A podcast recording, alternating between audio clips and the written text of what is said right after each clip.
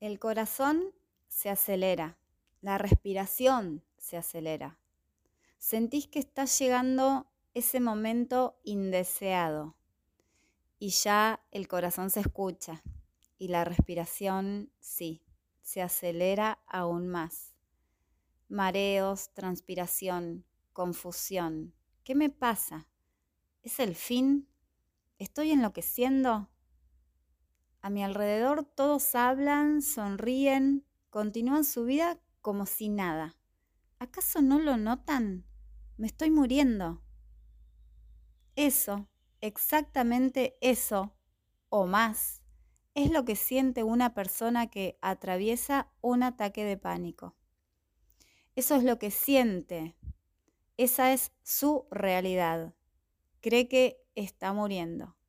En su realidad, pero no es la realidad. No se está muriendo, no es grave lo que le está sucediendo, aunque sí siente como tal, aunque sí siente que es tan grave. La persona no exagera, la persona dice lo que siente.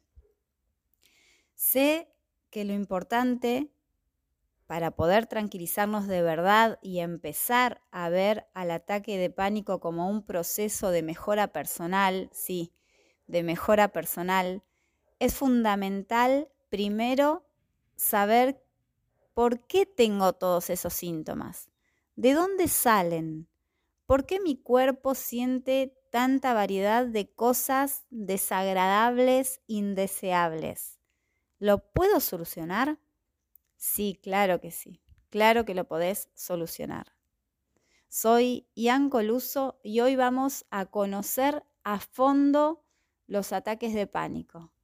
Y claro, a dejarte estrategias para que puedas gestionarlos y comenzar a eliminarlos positivamente. Estás en RSC Radio. Escucha cosas buenas. Volvimos y acá estamos, acá estoy con Tati Pérez, porque en este tema de los ataques de pánico es necesario, es fundamental, más que necesario, reflexionar y repensar muchas cosas, muchas o todas. Hola Tati, ¿cómo estás? Hola Ian, buenas tardes, ¿cómo estás vos? Estamos muy bien, estamos eh, hablando, reflexionando, conociendo, aprendiendo sobre los ataques de pánico. Y ahora yo te pregunto, ¿vos sabés qué son los ataques de pánico? ¿Tuviste alguna vez?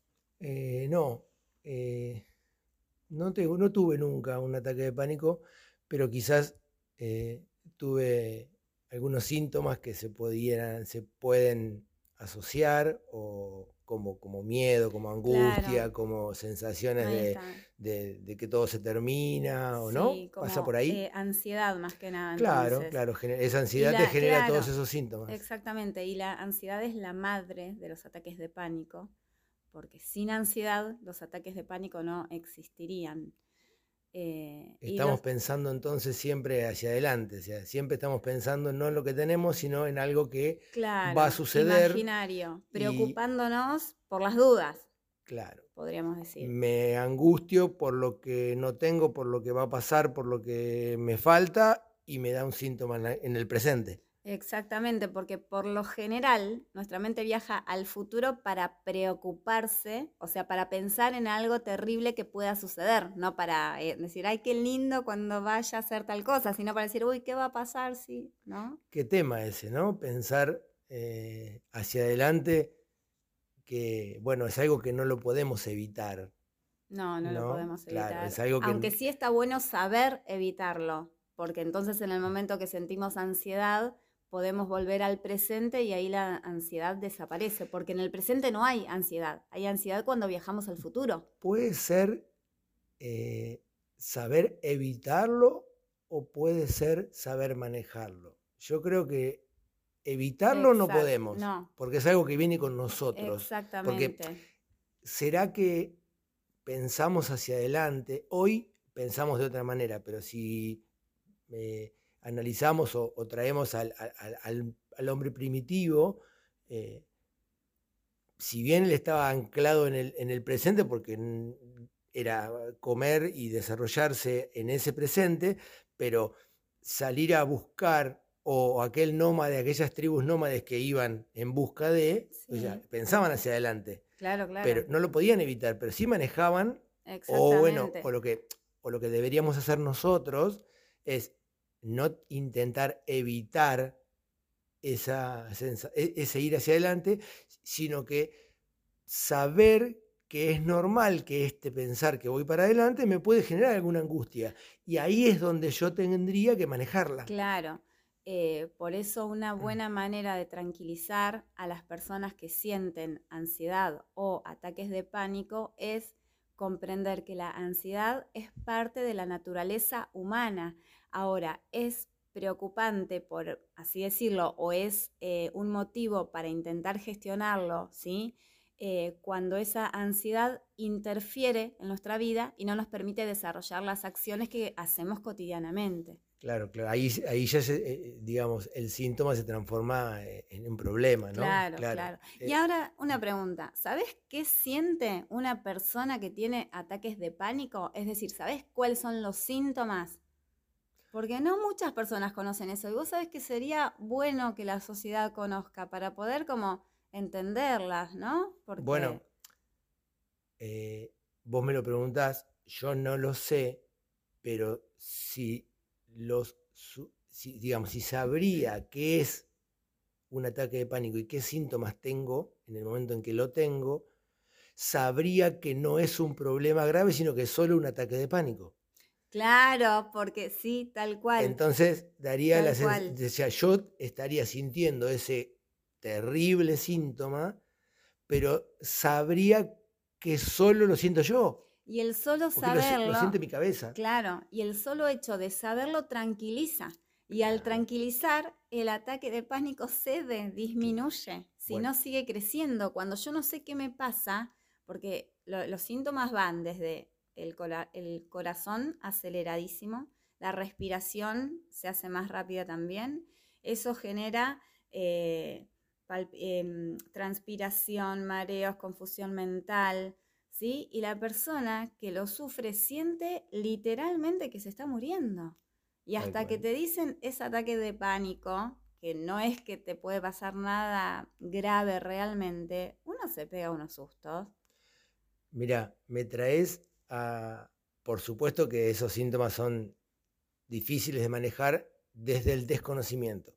Por eso siempre decimos en este espacio, y vos principalmente en tu programa, lo que principalmente haces es desarrollar el conocimiento, o sea, tratar de entender. Y ahí viene el espíritu filosófico, o sea, preguntar. A ver, hay, siempre hay un porqué más, siempre hay un porqué más. Y esta charla necesita de varios de esos porqueses para entender de qué se trata. Exacto. Em, me hiciste acordar, me vino a la mente una frase de Baruch Spinoza, este filósofo eh, holandés que, en alguna vez desarrollamos, que él tiene una frase que dice, eh, al fracaso hay que estudiarlo. Saquemos la, la palabra fracaso y pongámosle la palabra síntoma o el problema. Hay que estudiarlo. Y de esta, una de las partes de estudiarlo es conocerlo. Exacto. si yo para estudiar algo tengo que conocerlo. Y todo lo que Saber nos hace libres, como digo claro, y todo lo que conozco me da un poco de libertad, me genera otras cuestiones, porque al conocer aparecen otras cosas.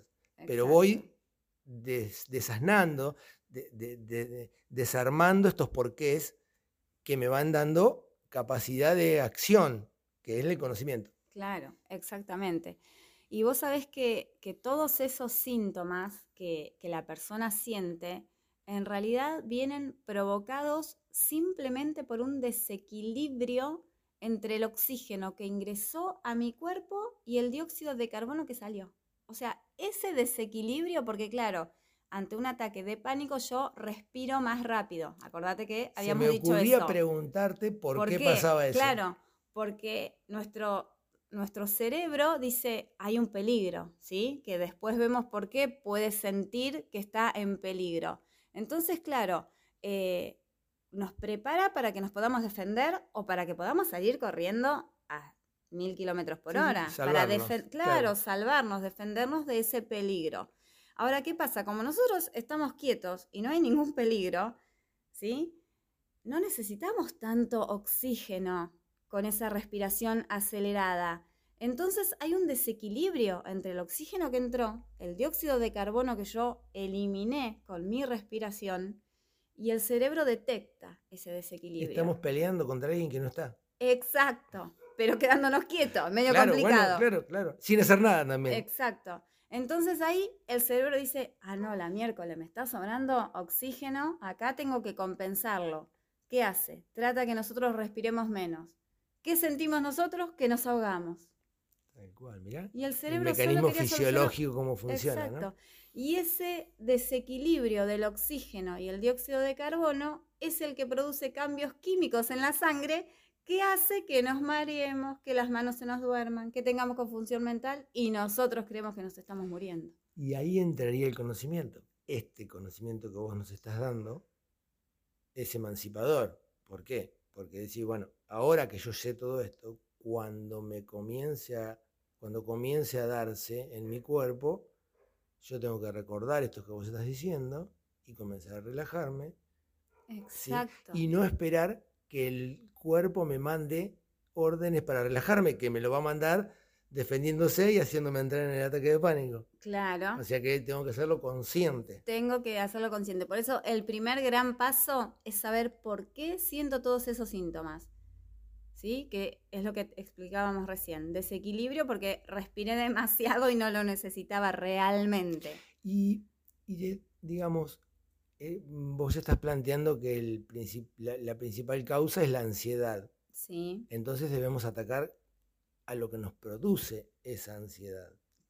Sí, para eso tenemos que conocerlo. Por supuesto, claro. Entonces, y saber eh, que la ansiedad también es una característica del, hombre y principalmente del hombre moderno, del hombre actual, de nosotros, eh, y que no es un problema.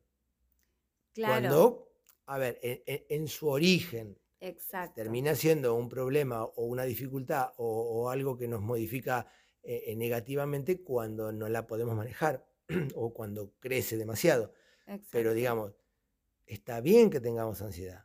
Es normal. Es normal. Ante Ahí está. algunas situaciones determinadas, sentir ansiedad es normal. El problema viene, por así decirlo, cuando nos limita en nuestra vida diaria. Ahí es un problema. Hacer, claro, hacer consciente y interpretar a través del conocimiento que esa ansiedad, que es normal, no nos debe sobrepasar en lo que nos va a producir en el cuerpo, eso es lo, lo emancipador, eso es lo, lo, liberador de, de, este conocimiento que vos nos estás dando. Claro.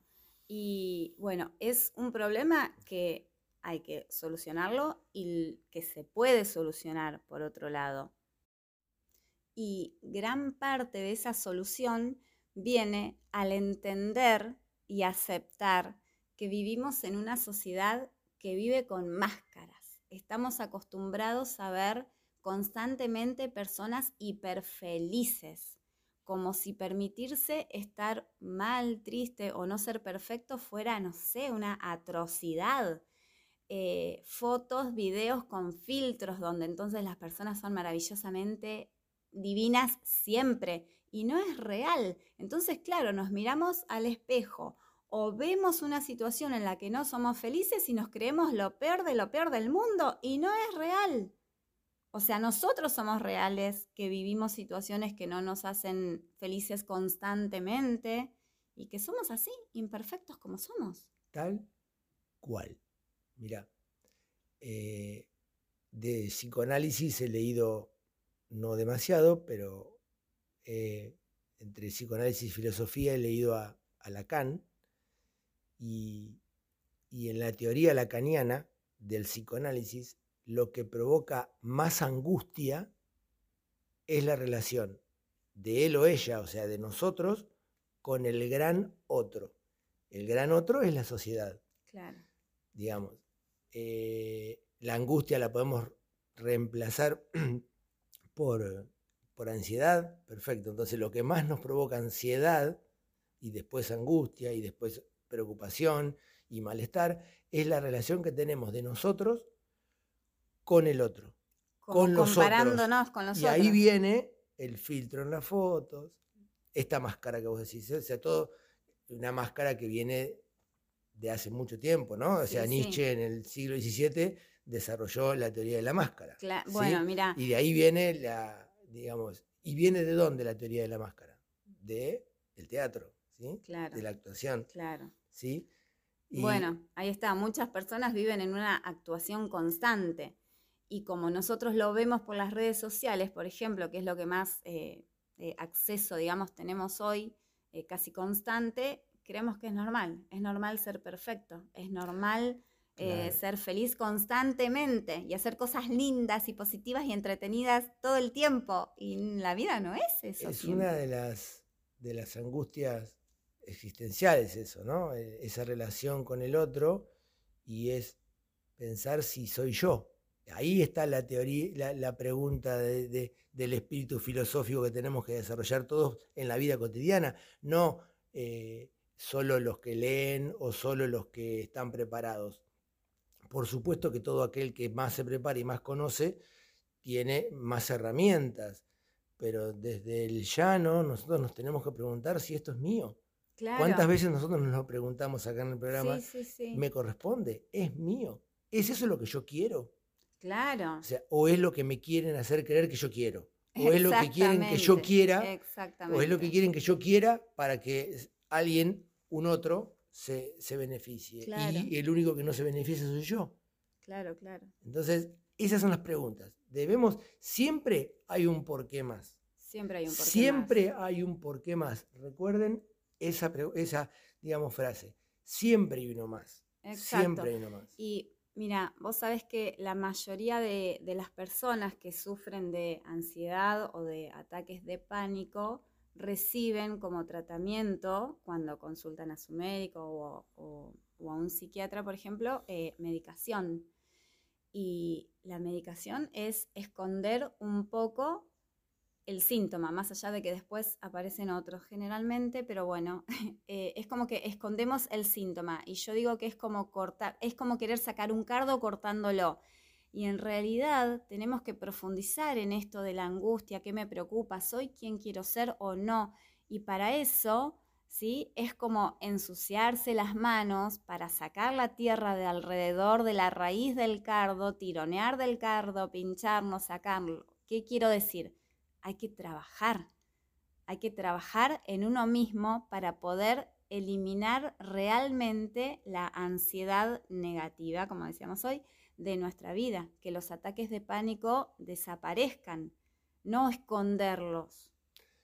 El ejemplo de sacar un cardo de la tierra, cortándolo y dejando la raíz, lo podemos emparentar con el psicofármaco que se daría para estas cuestiones en el ser humano. Sí, Eh, si yo saco el cardo, puedo cortarlo al cardo, sacar la parte de arriba, sin ensuciarme las manos, y después ensuciarme las manos y sacar la raíz. Exacto. Ahí lo termino de sacar. Puedo hacer dos trabajos Sí, o hacerlo en dos tiempos. Por supuesto que es mucho más fácil, sigamos con esta metáfora, sacarlo de raíz y usar el tallo del, del, del cardo para que caiga más fácil y sacarlo más fácil. ¿sí? Sí, Generalmente los que ser, sacan árboles sí. es más fácil, lo sacan de raíz antes de Ah, cortarlo, mira, eso no lo porque sabía. usan la fuerza de la gravedad Ah, claro, si no, para que si no como lo saca del pozo. Pero bueno, si vos querés usar la estrategia de cortarlo primero, achicarlo y después ensuciarte las manos para sacarlo de la tierra, lo, si lo, ¿qué- qué- qué- qué- qué- ¿cómo lo podemos eh, igualar con la cuestión del psicofármaco y la cuestión de la ansiedad o, o de la angustia? Eh, no está mal que ante, un, ante el problema hoy y, y- y- y trascendente que me está complicando la vida cotidiana, Sí. yo lo, digamos, bajo los niveles de, de ansiedad con un psicofármaco, pero a su vez Claro, sigo o comienzo a tratar... a ¿sí? ensuciarte las el, manos. el fármaco sería cortar el tronco Sí, y empezar a trabajar en, lo- en- en- en los porqués en lo de esa, profundo. en lo profundo sería ponerme a trabajar para sacar la raíz. O sea, Exacto. las dos cosas no son contrarias. No, no, por supuesto. Vienen a complementarse perfectamente. Tal cual. Lo El- importante es no quedarnos en uno solo, solo. claro. Claro, y principalmente nos quedamos, y ahí atamos la cuestión de la, de, de la forma de vivir de nuestra sociedad por la más fácil. Nos quedamos en la más. O sea, bueno, pero corto- nosotros no. Corto el, el- ahí termino.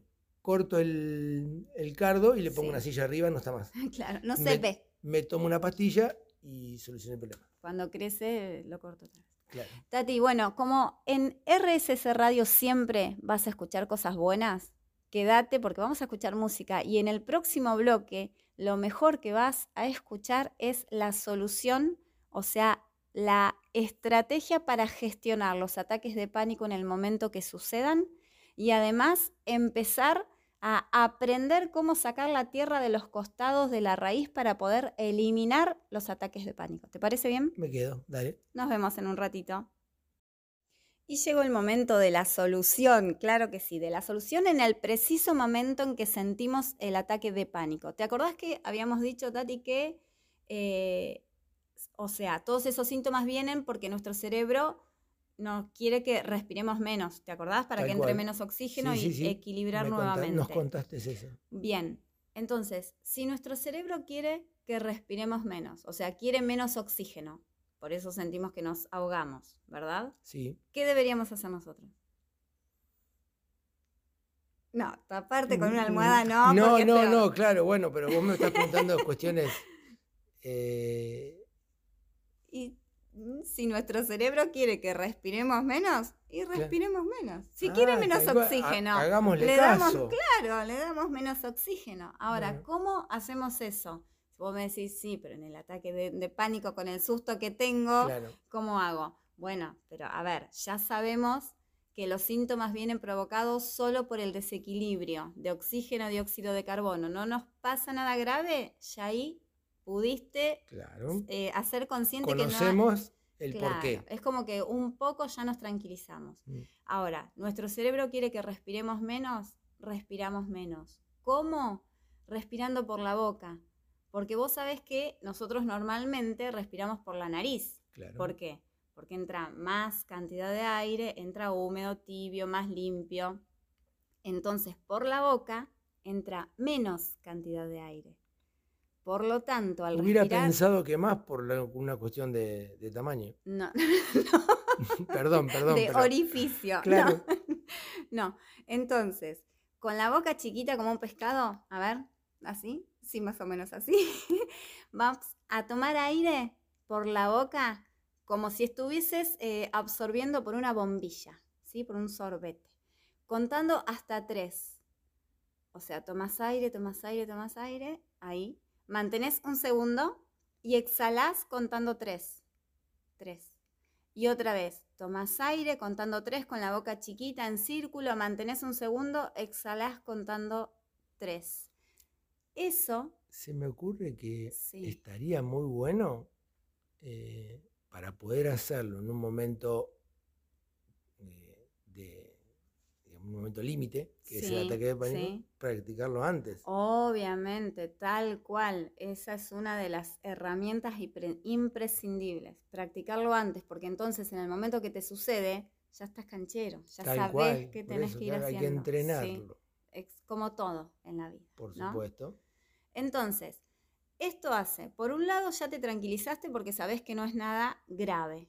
Segundo, con la respiración hiciste lo, lo que tu cerebro necesitaba, que entre menos oxígeno. Por lo tanto, el ataque de pánico ya va a ir cediendo y los síntomas de mareo, confusión mental, debilidad, van a ir desapareciendo. ¿Por qué?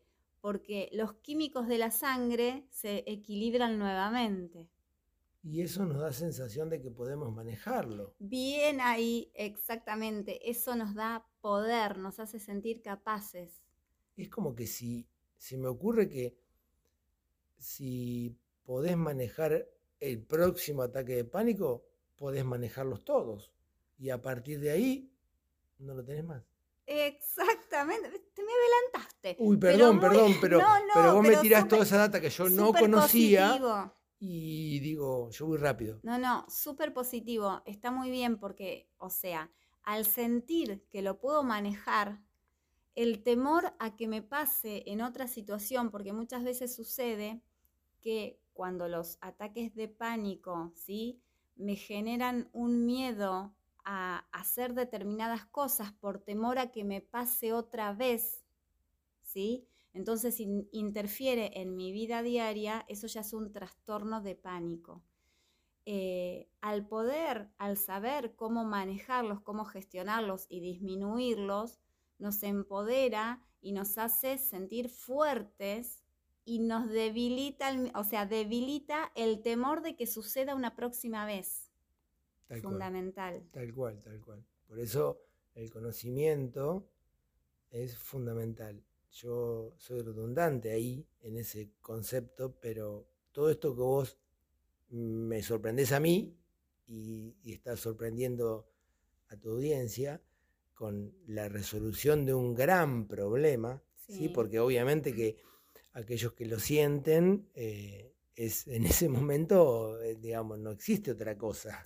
Tengo que salir de ahí. Y, bueno, y, estas herramientas que vos estás dando, porque son herramientas que uno guarda después y son parte de uno, eh, son fundamentales. Yo te agradezco que me lo cuentes a mí y que se lo cuentes a los demás, porque eh, es fundamental conocer, porque eh, una ahora te hago una pregunta yo a vos. Sí, pregunta.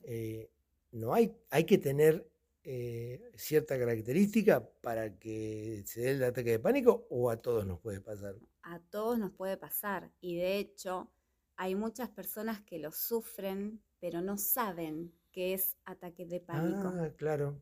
Me lleva a la pregunta esa que me hiciste al principio, en el otro bloque, si alguna vez lo tuve. Quizás. Quizás claro, sí, y creíste que era otra cosa. Claro, tal cual, tal cual. Bueno, gracias. Bueno, un placer. Porque no se dice de nada cuando te dicen gracias. Sí, es muy, Porque de nada, cierto, ¿eh? No, por supuesto. un placer. ¿Cómo de nada? de nada no, si vos hiciste algo para, para que yo te tenga que decir gracias, eh, bueno, para vos para mí fue un placer. Te agradezco. Ahora, ahí ya sabemos manejarlos, es decir, ya sabemos gestionarlos. Ahora, ¿por qué aparecen en principio? Y ahí me remonto a lo que hablábamos en el bloque anterior, donde decíamos el hecho de cumplir eh, con las expectativas de los demás o querer llegar a ser eso que otros aparentan de una felicidad constante y de una lindura, por así decirlo, eh, mm, de, un, maravillosa. De un envase, de un envase, que, de, ahí está, de un envase más que perfecto, de, un envase irreal, ¿no? ¿Mm? De creer que la belleza es eso determinado y la belleza está en en tantos lugares, en todos los lugares, en todos los cuerpos, las personas, las sonrisas. En todos los lugares, no en tantos. Eh, Porque en tantos estaríamos dejando alguno fuera. Es, verdad, En todos los lugares. Solo hay que... Saber verla. Apreciarla, claro, encontrarla. Está en todos lados. Está en este estudio, está en, cuando salgamos a la calle, está, está en todos lados. Y por eso, para poder ver la belleza personal, es decir, para que cada uno pueda ver su belleza, tiene que mirarse desde el amor. Porque si miramos desde el odio o desde el querer modificar algo porque no me gusta y no acepto lo que soy hoy, eh, es difícil encontrar ahí belleza. Eso es armonía. Ajá. Porque la armonía el camino o la resolución de dos cuestiones.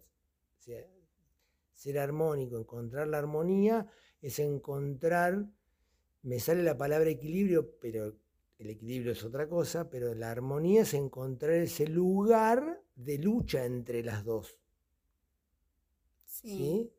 de, lucha entre lo que me está, me está eh, eh, preocupando y lo que me hace feliz y en eso saber que esas dos cuestiones, las ocupaciones, las preocupaciones de la vida cotidiana, del ser humano, del ser humano en tanto tal, o sea, de encontrarle el sentido a la vida, eh, la cuestión del ser, que es fundamental, que, lo, que es lo que más nos intriga, y el momento presente, que está muy bueno, que, o, los pensamientos positivos y las cuestiones que nos hacen bien, encontrar que las dos cosas están dentro nuestro, sí. genera una armonía. O sea, yo no me voy a preocupar demasiado por esto que me negativo y tampoco me voy a poner tan, tan eh, fusivo con esto, eso que es positivo. ¿sí? Entonces voy por el camino del medio. Podría encontrarse una explicación por ese lado, pero eso es armonía. Claro. Y eso me da el conocimiento de las dos cosas, de que uno no es ni tan malo y ni otro tampoco debo salir a, creerme que soy mucho más de lo que, de lo que o, que esta situación me está llevando mucho más de lo que es. No, voy por el camino de la armonía. Claro, exactamente. Eh, entonces podríamos decir que los ataques de pánico, que como dijimos son hijos de la ansiedad, eh, vienen dados por varios factores, ¿sí? Eh, uno puede ser porque nuestro cerebro detecta un peligro, ¿sí? que puede ser un aroma que me remonta a una situación traumática vivida hace, no sé, 40 años, que yo ya ni la recuerdo, pero mi cerebro sí, porque quedan como islas fuertes. ¿sí? Entonces con un aroma nada más ya se desata el ataque de pánico. Pero no es el único motivo, hay otros más. Por ejemplo, alejarnos de nuestra esencia, como decíamos recién, cumplir las expectativas de los demás. Em, tratar de aparentar ser algo que no soy, como decíamos, vivir con esa máscara constante. Eh, y por otro lado, el hecho de de postergarnos todo el tiempo creyendo que hay cosas más importantes que nosotros y no hay cosas más importantes que nosotros mismos. Y no es egoísmo, es si yo quiero estar bien con el mundo y tengo que estar bien conmigo primero. Tal cual, o sea, no puedo estar bien con alguien si no estoy bien yo, porque en realidad el que el otro está recibiendo es alguien que está mal. Claro. Yo quiero estar bien con el otro. Claro o voy a estar bien con el otro independientemente de estar yo bien conmigo. Pero no puedo. Claro. Porque el, que va a estar con el otro es este yo, claro, que no está bien consigo mismo. o sea que principalmente hay que buscarse a uno mismo, encontrarse, estar bien con uno y a partir de ahí estás bien con todo. Exacto, por eso es eh, que no es una tarea fácil. No es tarea fácil. No lo digamos así como, si fuera una tarea. Pero para, e, para lograr eso es muy importante dedicarnos tiempo. Estar tiempo solos, sin ruidos externos, sin voces externas que nos taladren el cerebro, eh, diciéndonos que necesitamos cosas que tal vez no necesitamos, que seguramente no necesitamos. Entonces, ver qué necesito yo. Y creo que para saber qué necesito, además de regalarnos tiempo a solas, eh, uno siempre como que debería pensar, bueno, a ver, si tuviera una varita mágica en este preciso momento y digo, ¿qué cosa quisiera en mi vida ya? Y hago un clic y aparece eso o sucede eso, pensar qué quisiera que aparezca y en eso es en lo que tenemos que trabajar. Hay mucho, muchas personas profesionales de algo determinado, dentistas que quisieran ser maestros, o hay eh, maestros que quisieran ser, no sé, abogados. Entonces, eso desde la profesión y desde lo personal, ¿no? Eh, vivo en una gran ciudad y en realidad quisiera vivir en una isla. O sea, darnos lo que nosotros necesitamos. Claro, eso podríamos dar, dar, hacernos una pregunta. Si viniera alguien y nos dijera, tenés que, a partir de este momento vas a vivir la vida que estás viviendo por la eternidad. Sí. ¿La vivirías? Ah, buena pregunta. Hmm. Y haría esta cara que estoy haciendo yo, que no se ve en, radio. Menos mal. Claro. Y esa persona que tiene ese poder, ese, ese ente que tiene ese poder para en ese momento frenar tu vida y decirle a partir de ahora la vivís de esta manera, te dice, para, para, para, no me respondas. tomate cinco minutos y te la vuelvo a hacer. ¿Qué cambiaríamos? ¿Qué cambiaríamos? Bien, bien, ahí. Y ahí encontrás, si podés responder en la primera pregunta, a, esta persona que te va, a, que, te va a, frenar la vida y te va a decir, bueno, a partir de ahora la viví siempre, de la misma manera, vas a vivir siempre esta vida. Sí. Si podés decir sí, sí dale, está perfecto. Si no te da tiempo para cambiar algunas cosas. Te da tiempo. Ese es un caso límite. Sí. No va a pasar. Pero ese juego me lo debería hacer todos los días. Sí. Y tomarme esos cinco minutos. Exacto. Y esos cinco minutos se transformen en diez para repensarme. Sí. En veinte, en media hora. Y así nos vamos a dar cuenta que un día estamos haciendo lo que realmente queremos hacer. Estamos cerquita de nuestra esencia, que es lo fundamental para vivir una vida en armonía y salud. En ese caso límite no hay otra manera que volver hacia uno. Exacto. porque es un caso límite y me va a hacer pensar ni con los libros, ni con la máscara, ni con, mi ser, porque soy yo el que va a vivir la vida a partir de ese momento, una sola vida, esa vida de esa manera, y me gustaría. Tal cual, tal cual. Tati, me encantó reflexionar con vos, creo que se clarificó muchas cosas, pudimos clarificar, conocer cosas juntos, reflexionar. Eh, te esperamos el miércoles que viene, ¿te parece a las 19? Buenísimo, te agradezco que me des la oportunidad de participar en dos bloques esta vez. Vamos todavía. Así que nada, lindo, me gustó, espero que haya sido lindo también para, los demás y, y estaremos el próximo miércoles. Seguramente fue muy positivo. Quédate, escuchamos buena música y volvemos. Y así llegamos a nuestro último bloque del programa, donde el objetivo principal es recordar todo lo que aprendimos hoy en cuanto a gestión y a comenzar a eliminar y, cómo comenzar a eliminar los ataques de pánico, ¿sí? Como, como gestión, eh, lo primero, lo más importante es que en el momento que sientas el ataque de pánico reconozcas eh, que no te está pasando nada grave, ¿sí? No podés morir de un ataque de, pánico, no te está pasando nada grave más allá que lo sientas. Eso primero. Segundo, acordarte que todos esos síntomas que tenés son generados tan simplemente por el desequilibrio del oxígeno que ingresó a tu cuerpo por medio de tu, digamos, respiración que se aceleró, ¿sí? Y el dióxido de carbono que podemos exhalar.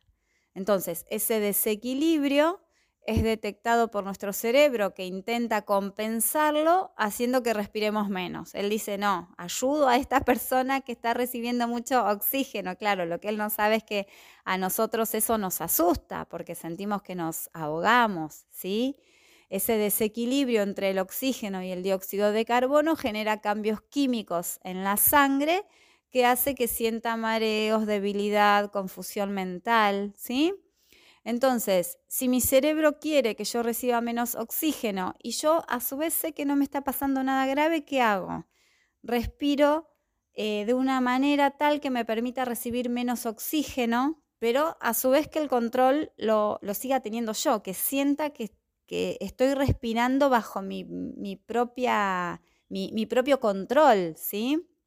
Entonces, lo que voy a hacer es colocar la boca como un circulito, como si estuvieses tomando un mate en esa posición y vas a tomar aire por la boca contando tres, mantenés un segundito, exhalás contando tres y otra vez tomás aire contando tres por la boca en circulito, mantenés un segundo, exhalás en tres y así seguís durante varios ciclos respiratorios, o sea, varias respiraciones iguales.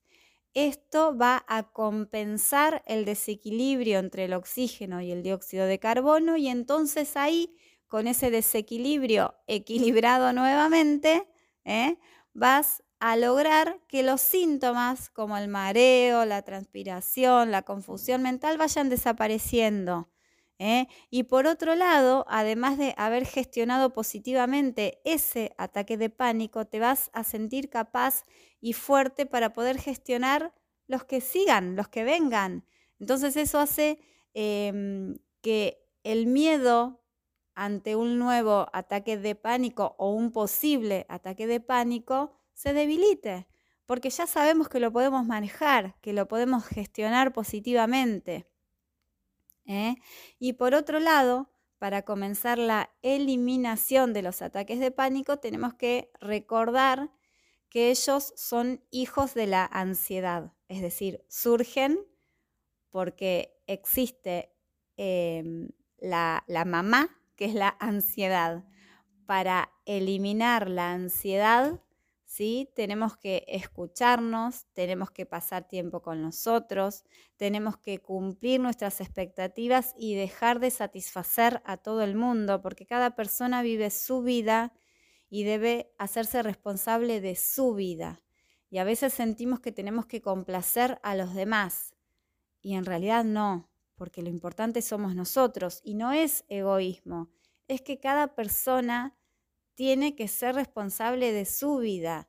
Y más allá de que los opinólogos sobre nuestra vida son muchos, siempre, siempre vamos a encontrar personas que opinan y que nos dicen lo que deberíamos hacer, debemos tener en cuenta que esas personas que podríamos decir pretenden vivir nuestra vida, el día que nos toque partir de esta vida, no van a morir por nosotros. Entonces no permitamos que otra persona viva nuestra vida por nosotros.